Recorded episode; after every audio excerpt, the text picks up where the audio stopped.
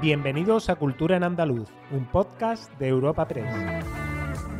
Os damos la bienvenida a una nueva entrega de Cultura en Andaluz, el podcast de Europa Press Andalucía en el que cada semana presentamos las novedades culturales más destacadas. Soy Esther Falero y al otro lado del micrófono tengo a mi compañera Ana Tatay. Bienvenida Ana.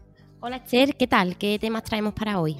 Nuestro podcast de esta semana tiene como escenario principal la Feria Internacional de Turismo FITUR 2023, que estos días acogía la presentación de grandes eventos como la celebración Picasso, que conmemora a nivel internacional el 50 aniversario de la muerte del artista. Además, se han presentado también los premios Carmen del Cine Andaluz o el calendario de las actividades paralelas a la gala de los premios Goya que se celebra en febrero en Sevilla.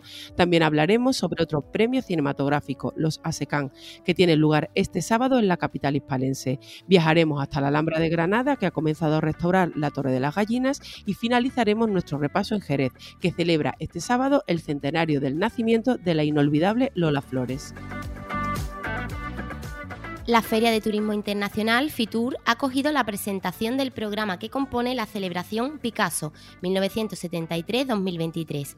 Se trata de un homenaje al artista malagueño en el 50 aniversario de su muerte se extenderá a través de medio centenar de exposiciones y eventos a todos los rincones del mundo. Centros culturales nacionales como el Museo Reina Sofía, el Prado, el Tise o el Guggenheim de Bilbao, entre otros, acogerán durante 2023 muestras dedicadas al malagueño más internacional. A nivel andaluz, la Junta trabaja con el Museo Picasso, que celebra también sus 20 años de apertura, y con el Ayuntamiento de Málaga para promocionar la imagen de la Pinacoteca a través de dos grandes exposiciones, Picasso, Materia y Cuerpo y El Eco de Picasso. Estas se sumarán a una intensa programación de actividades culturales. También en la capital malagueña, la casa natal de Pablo Ruiz Picasso acogerá las muestras Bernardí Roig, El último rostro y la afonía del Minotauro, las edades de Pablo y la imagen de Picasso. El alcalde de Málaga, Francisco de la Torre, habla sobre el año Picasso 2023. 2023, que como sabéis, se cumple en él 50 años del fallecimiento de Picasso. Y eh, ese fallecimiento de Picasso va a ser recordado por el gobierno de España y el gobierno francés por una serie de exposiciones de gran nivel que se organizan en ambos territorios, ambos países. También fuera de Francia y de España, en otros países del mundo. Y Málaga no podía estar ausente de ello, ¿no? La Casa Natal organiza sus exposiciones, las edades de Pablo, también las imágenes de Pablo Picasso, imágenes de Picasso, y luego están las del Museo Picasso, muy potentes, como es natural, también, y otra serie de actividades en una serie de en organizaciones culturales como el Ateneo, como la Económica. Viajamos hasta Sevilla, donde este sábado la Asociación de Escritoras y Escritores Cinematográficos de Andalucía celebra el acto de entrega de los 35 Premios ASECAN del Cine Andaluz. Tendrá lugar en el Palacio de Exposiciones y Congresos de la capital hispalense. En esta edición, las películas andaluzas que parten con mayor número de nominaciones son El universo de Oliver de Alexis Morante, La consagración de la primavera de Fernando Franco, Las gentiles de Santo Amodeo, A las mujeres de España María Lejárraga de Laura Hoffman y Modelo 77 del director sevillano Alberto Rodríguez. Además de la entrega de sus tradicionales premios como distinción de los trabajos cinematográficos andaluces del pasado año, ASECAN concederá en esta ocasión el premio ASECAN de Honor 2023 al productor de cine cordobés y medalla de la ciudad de Sevilla, Antonio Pérez.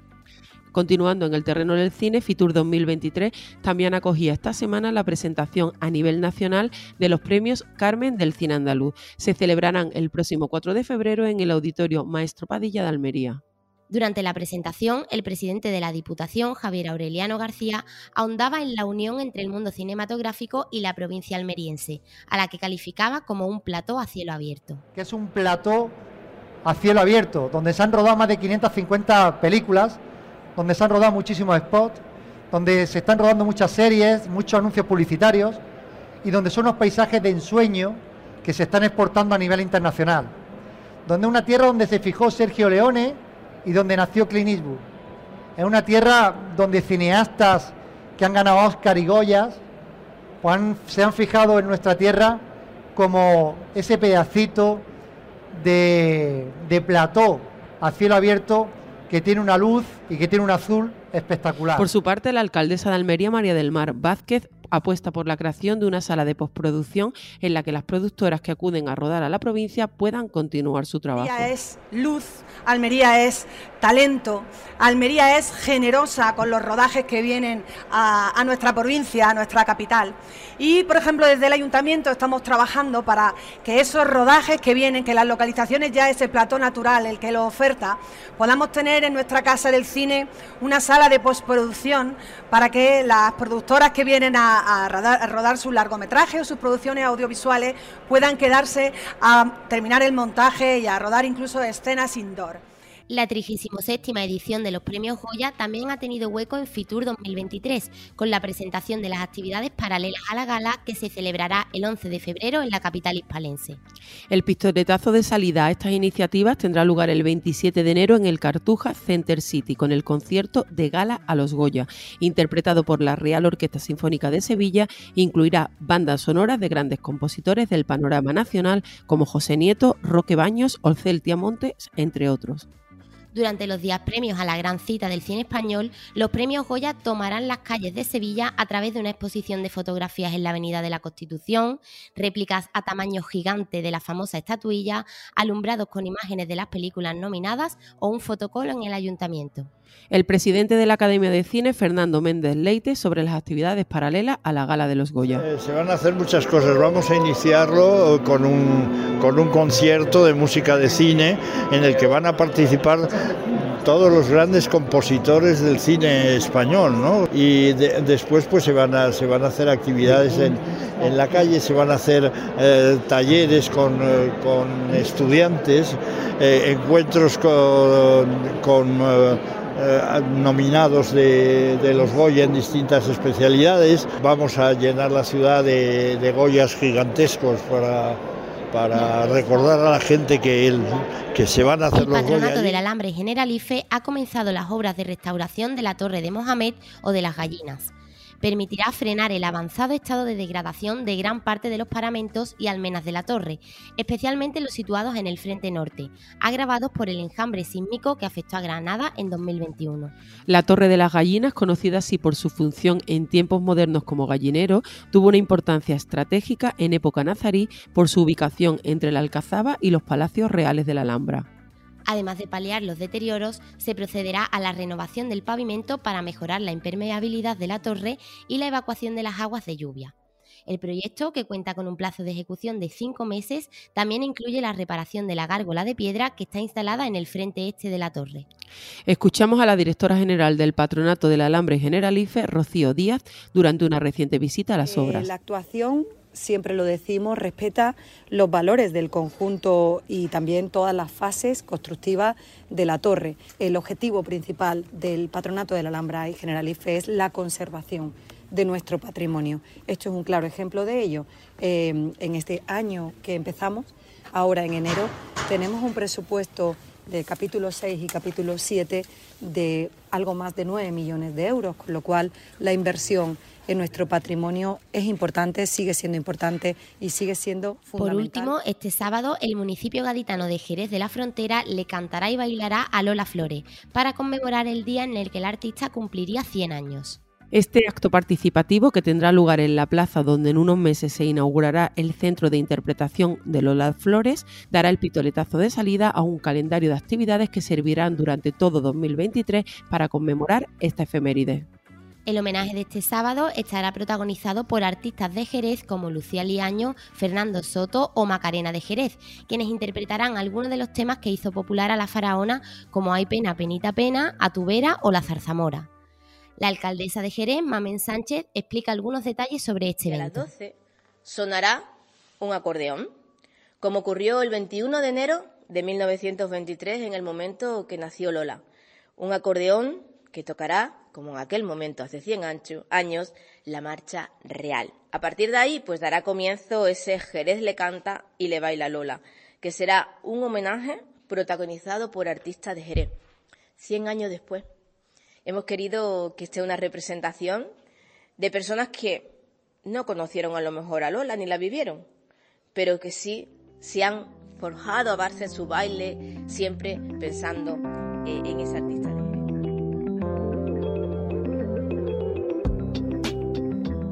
agenda semanal de Cultura en Andaluz.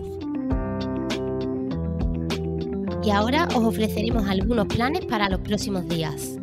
Ana, nuestra agenda esta semana, nuestra agenda para los próximos días empieza en Granada, eh, concretamente en el Teatro Isabel la Católica, que ofrece este viernes y domingo la ópera Caballería Rusticana, a cargo de Juventudes Musicales. Está dirigida por Andrés Juncos y cuenta con la participación del Coro de Ópera Granada, el Coro Infantil de Juventudes Musicales y la Orquesta Filarmonía.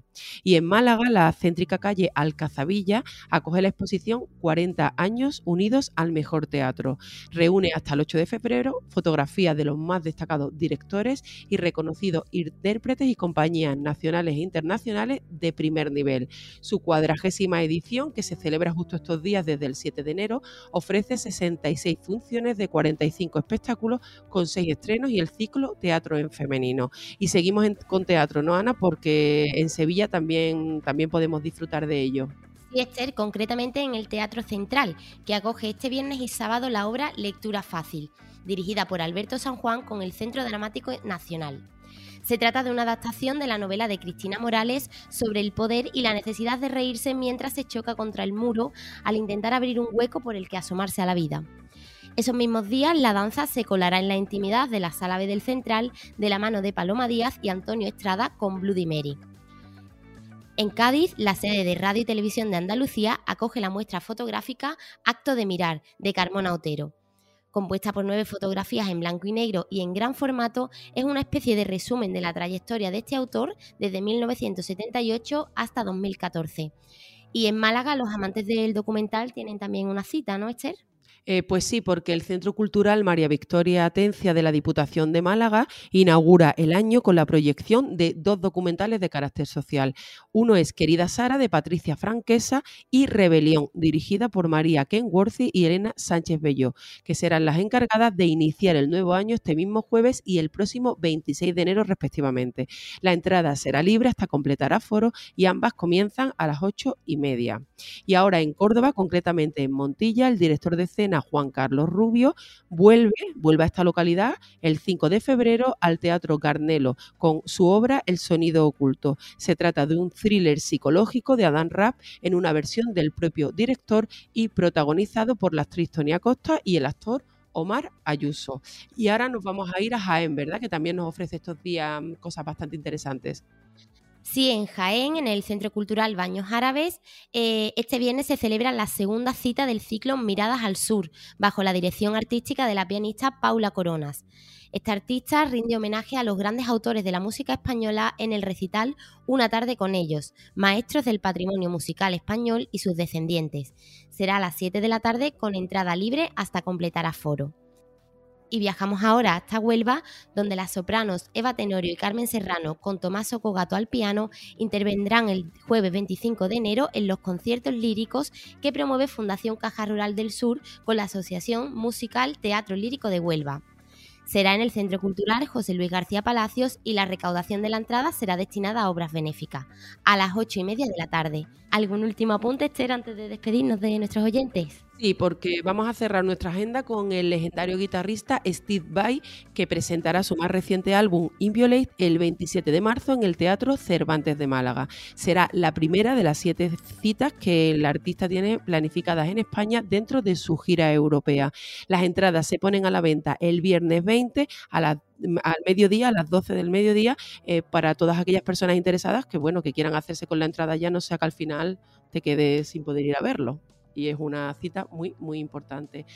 Eh, pues nada, hasta aquí nuestro podcast de esta semana. Disfrutad, os esperamos el próximo jueves en una nueva entrega de Cultura en Andaluz y nunca lo olvidéis, la cultura nos hace más libres. Despedimos esta entrega de Cultura en Andaluz invitando a todos nuestros oyentes a descubrir el resto de episodios de este podcast, así como todo el catálogo de programas de nuestra red a través de europapress.es barra podcast. Recuerda que además todos ellos están disponibles en las principales plataformas de podcasting.